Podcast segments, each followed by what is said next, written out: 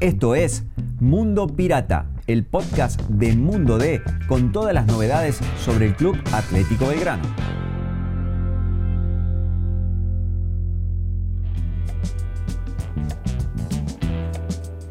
Señoras y señores, bienvenidos a una nueva emisión de Mundo Pirata, el podcast con toda la información del Club Atlético Belgrano, de Mundo D y La Voz del Interior. Mi nombre es Jorge Luna Rieta y estoy con el señor Pablo Ocampo, nuestro belgranólogo. ¿Cómo estás, Pablo, querido? Hola, gente. Hola, Jorge. ¿Cómo le va? ¿Cómo andan ustedes? Bueno, bien. Buen inicio para Belgrano. eh, dos triunfos, la expectativa alta. eh, rebosante la cantidad de socios, lo cual marca también un poco la temperatura de cómo está Alberdi en este momento. Así que te pido nos compartas tus sensaciones de, de- de este presente que tiene Belgrano, Pablo. Lo, de arranque vamos a dividir la torta en partes, como a mí me gusta decir siempre. Lo primero es que en lo deportivo las sensaciones son buenas Ajá. y óptimas, porque no son las mismas del año pasado. Porque recordemos que el año pasado con eh, Orfila. con Orfila el equipo ganó los tres primeros partidos, Sí, señor. pero no daba las sensaciones que da ahora. Ahora tengo la impresión de que el equipo está mejor ordenado, que está mejor parado en cancha y fundamentalmente que cuando el técnico Guillermo Farre mira hacia los sustitutos, tiene para cambiar y para modificar en serio lo que tiene puesto en cancha. Hay ¿no? opciones de verdad, digamos. Hay opciones de verdad, hay refuerzos en serio. Y la otra, bueno, la gente, uno lo dice siempre, ¿no? A ver, el hincha de Belgrano es un tipo fiel, que no le importa si el técnico es A, B o C, o si el jugador es rubio, morocho o pelirrojo. Le importa que sea vestido de celeste, que esté en la cancha y que defienda los colores del Club Atlético Belgrano y por eso siempre le da el apoyo. Siempre está presente y lo demuestra torneo a torneo, ¿no? Belgrano puso a disposición de los socios ubicaciones para colmar el gigante y esta semana se llenó todo. No hay lugar para alguien que no sea socio de Belgrano. O sea, si no sos socio, no vayas a empujar la puerta del gigante porque no vas a poder entrar. Y si sos socio, bueno, bienvenido sea para el club el hecho de tu aporte y por supuesto para las arcas de la institución. Empecemos hablando de lo futbolístico, Pablo.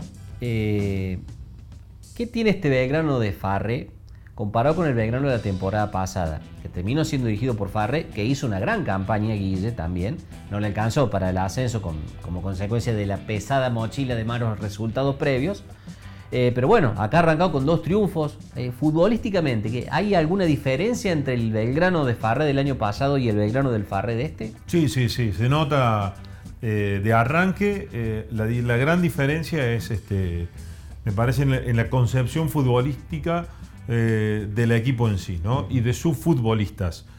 No es lo mismo los jugadores que tiene ahora que los que tenía. No voy a dar nombres por una cuestión de respeto, bien, pero estos jugadores de ahora tienen mucho pasado en primera división, muchos partidos encima, saben lo que van a jugar, saben lo que se juega cuando juegan con una camiseta pesada como la de Belgrano y fundamentalmente entienden qué tienen que jugar en un torneo de 37 fechas. Eso es clave.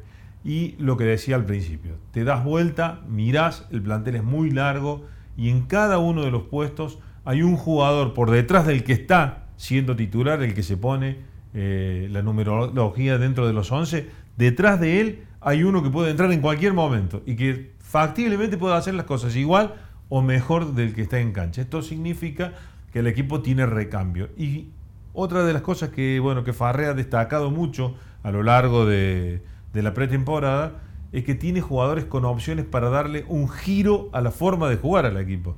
Porque si él coloca eh, un lateral y, y después decide cambiar por otro, puede cambiar tranquilamente la forma de jugar. Es decir, pasar de un 4-4-2 a, un, a una línea de 3 en el fondo, Claro, claro. eh, a un 4-1-3-2, jugar un 4-4-1-1. Tiene actores para hacer lo que quiere. Esto eh, también lo pone al técnico en una obligación muy linda en lo futbolístico, que es este, elegir cómo quiere jugar, qué quiere de sus futbolistas y él elegir los mejores actores para la puesta en escena. Ya hablamos de lo que viene para Belgrano, que será este domingo volviendo a jugar en el gigante Alberdi. Pero quiero volver un poquito a lo que fue el triunfo en Tandil ante Santa Marina. Eh, y dos situaciones que me quedaron a mí. Primero, la participación del arquero, eh, tapando algunas pelotas fundamentales, sobre todo en el inicio del partido. Después, la verdad que Belgrano dominó ampliamente el, el juego, ¿no? Pero ahí Lozada tuvo una participación, un protagonismo muy puntual y, bueno, fundamental en esta categoría, ¿no? Y la otra fue que Belgrano dominó ampliamente el partido, que si ganaba 2, 3, 4 a 0, y hubiera estado bien. Pero ganó solo 1 a 0, con el peligro de que te meten una bocha de mala suerte, te empatan y se te viene abajo lo que era una actuación este, tremenda. Así que te pido que te manejes sobre esos dos ítems. El arquero y el hecho de haber dominado el partido, pero por ahí no haber sacado la ventaja numérica que Belgrano se mereció. Nahuel Lozada se afianzó en el arco de Belgrano. Él vino eh, para ser suplente de Rigamonti, se calzó la, casaca 2 en esa época, cuando esta dirigencia decidió que Rigamonti no siguiese, eh, se puso la 1, le ganó el puesto a Zapa con facilidad, diría yo, y después de eso ya nadie se lo quitó y lleva treinta y pico de partidos siendo el arquero titular de Belgrano. Eh, sus actuaciones lo marcan. hoy hablábamos con Guillermo Farré, este, después de la práctica y nos decía eso. Es el arquero titular de Belgrano. Lo que pasa es que ahora, bueno, vino Vicentini con la intención de competir. ¿Qué es competir? Eso, competir. Es decir, que Lozada entienda y comprenda de que atrás de él hay un arquero que le puede pelear el puesto. Entonces que debe estar atento, que debe este, eh, no dormirse en los laureles y que si tiene una actuación como la de la semana pasada, este, o la fecha pasada, para ser más preciso, en donde le, tocaron, le tocó intervenir poco y lo hizo muy bien, que no sea eso solamente, que sepa que ese partido ya terminó, que la próxima prueba y el próximo examen es frente a estudiantes de Cáceres, y que después será Atlanta y que después será el que venga y que así va a ser durante 37 fechas. Lo de los goles, y bueno, son circunstancias, tiene que ajustar un poco, sí es real, tiene que marcar más diferencia en el marcador, también es real, pero a diferencia de otros partidos, la sensación, y vuelvo al principio, las sensaciones que quedan, es que el equipo ganó con claridad. 1-0, y sí, ¿te quedaste corto? Sí, pero bueno, este, ajustando un poco tal vez la última puntada o el pase final, seguramente va a marcar más de un gol y la sensación va a ser la misma, que ganó con justicia, pero con un margen más claro en el resultado. Otra sensación que me despierta este Belgrano, a ver si la compartís, Pablo. Em, se ve un equipo más solidario, más cuidándose bien hacia adentro y por ahí teniendo eh, en cuenta las cosas que dicen hacia afuera. Hay como tratando de defender un poco eso, la intimidad del equipo. Eh, por ahí el año pasado me parece que no se sentía tanto eso. Hay una especie de solidaridad eh, futbolística que se nota en cancha, donde cada uno va poniendo sobre el campo lo que mejor sabe hacer y donde va cuidando a su compañero en el juego. ¿no? Este Belgrano cerró líneas frente a Santa María de Tandil y en el segundo tiempo el equipo tandilense prácticamente no cruzó la mitad de la cancha, no lo molestó a Lozada en todo lo que fue el segundo tiempo. Eso me parece por un lado. Y lo otro me parece que el grupo está mejor, que hay menos histeria, que se han calmado todas las aguas en Belgrano. Y cuando hablo de calmar de aguas, no es que estuviesen turbulentas anteriormente, sino que es como que en el 2021 el fervor de la campaña política por la presidencia había llevado eh, esa efervescencia de la, de la campaña a todos los ámbitos. Entonces todo el mundo era arenga, grito, este, era vida o muerte, y eso se, va, se fue apagando, primero por la mala campaña, segundo por el fracaso deportivo de no lograr el objetivo, y tercero porque así tenía que ser porque no hay que estar en campaña siempre, hay que estar gestionando para los dirigentes y jugando para los futbolistas. Y hoy se vive eso.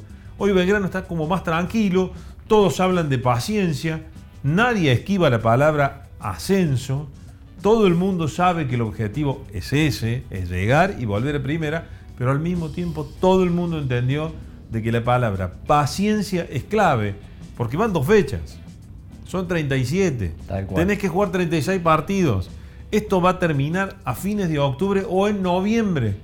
Entonces, sí o sí tenés que tener paciencia. Más allá de que Belgrano, y voy a hablar un cachito de la gente, uno tiene que entender, los grandes son eso, los equipos grandes de la divisional son eso, 30.000 personas en la cancha y todo el mundo queriendo ganar. Este partido, el que viene y el que se ponga. Pero hay que ser paciente. Y esa paciencia es para los que juegan y para los que dirigen. Bueno, hablemos de lo que viene, que es estudiantes, eh, bueno, como está Belgrano y qué se puede saber un poquito del rival. Bueno, estudiantes va a repetir el mismo equipo que viene, Ota es el técnico de estudiantes, va a repetir seguramente la misma formación que viene de empatar con Riestra. Es un equipo en, formación, precisamente, que se está tratando de acomodar, bueno, después de haberse desprendido de varios de sus futbolistas. Eh, es tercera fecha también, como decimos, es un campeonato muy largo y Estudiantes tiene su apetencia. Si uno toma el nombre por nombre, claramente está lejos de la plantilla que tiene Belgrano, pero bueno, después se entran 11 a la cancha y hay que jugar. Eh, Farra tiene la posibilidad de repetir el mismo equipo que ganó los dos partidos anteriores. No significa que lo vaya a hacer, pero bueno, eh, son las chances que tiene eh, el entrenador y que seguramente tendrá la posibilidad de hacerlo si así lo desea. Todo indica que va a ser el mismo equipo, todo indica eso. Farré dijo hoy también en una de sus frases, no me gusta dar la formación, no quiero dar ni siquiera esa ventaja. No quiero que el rival conozca los 11 que voy a poner en cancha hasta que no llegue a la cancha, hasta que no llegue al estadio y se entregue la planilla de manera oficial. Bueno, para cerrar, Farré, un técnico nuevo, por supuesto. Sí. Eh, ¿Te sorprendió algo de Guille? Porque obviamente tiene miles de escuelas con todos los técnicos que ha tenido a lo largo de su carrera. ¿te, sorprendió algo de Farre como técnico? No, me ha sorprendido más la, postura de esta de, cerrar más puertas, de esconder un poco más, de no querer dar ni una pizca de ventaja, tomando en cuenta que él viene de alguna escuela de otro estirpe, también en otros tiempos, ¿no? Claro. Eh, él se formó bajo la tutela de Ricardo Zielinski, que no cerraba una puerta en una práctica nunca y que prácticamente el día jueves conocías la formación, lo que iban a concentrar, lo que iban a viajar, la manera de jugar, pero son estilos distintos. Totalmente. Este, Farré está haciendo su camino, lo está haciendo de esta manera, sigue siendo el correcto Farré para declarar, para hablar, para comportarse, para dirigirse con la gente, con los periodistas, con los futbolistas. Y eso está bueno, ¿no? Y después sorprender, no me ha sorprendido mucho en cancha, ¿no? Estoy viendo algunas cosas que va tratando él en este, este que es su equipo. este sí es, este es su plantel, ¿eh? el de este año. Entonces habrá que ver cómo lo logra organizar, lo acomoda y lo va llevando para adelante. Un último datito para el estribo, que se puede contar. Eh, vamos con un par de, perlitas. La, primera, eh, Maxi Luján, que era técnico de la novena, pasó a ser el técnico de las chicas, va a transformarse, o se transformó en el técnico de el femenino de Belgrano, que va a jugar la primera B a partir del primer fin de semana de marzo, con la intención de tratar de llevar el equipo a primera división, un anhelo del fútbol femenino de Belgrano. La otra, vuelve el Mono Quiroga Belgrano, lo hace para dirigir la novena, el lugar que dejó Luján. El mono que va a ser su primera experiencia como técnico y que también se termina transformando en un buen retorno, ¿no? Porque son esos tipos que la gente quiere mucho, que saben lo que es Belgrano y que seguramente a los más pequeños que forman parte de las divisiones formativas de Belgrano le va a transmitir la esencia de lo que es jugar con la camiseta de Belgrano. Un par de perlas como para, para cerrar y para que se entienda que Belgrano tiene los ojos puestos en un montón de lados. La primera división es el motor, ¿no? Es la, que, es la, es la máquina que lleva el tren, pero la institución es mucho más grande que eso. Gracias, Pablo, un gusto. Chao, gente. Lo escuchaste, Pablo Campo, con toda la información. Esto fue Mundo Belgrano. Gracias por acompañarnos.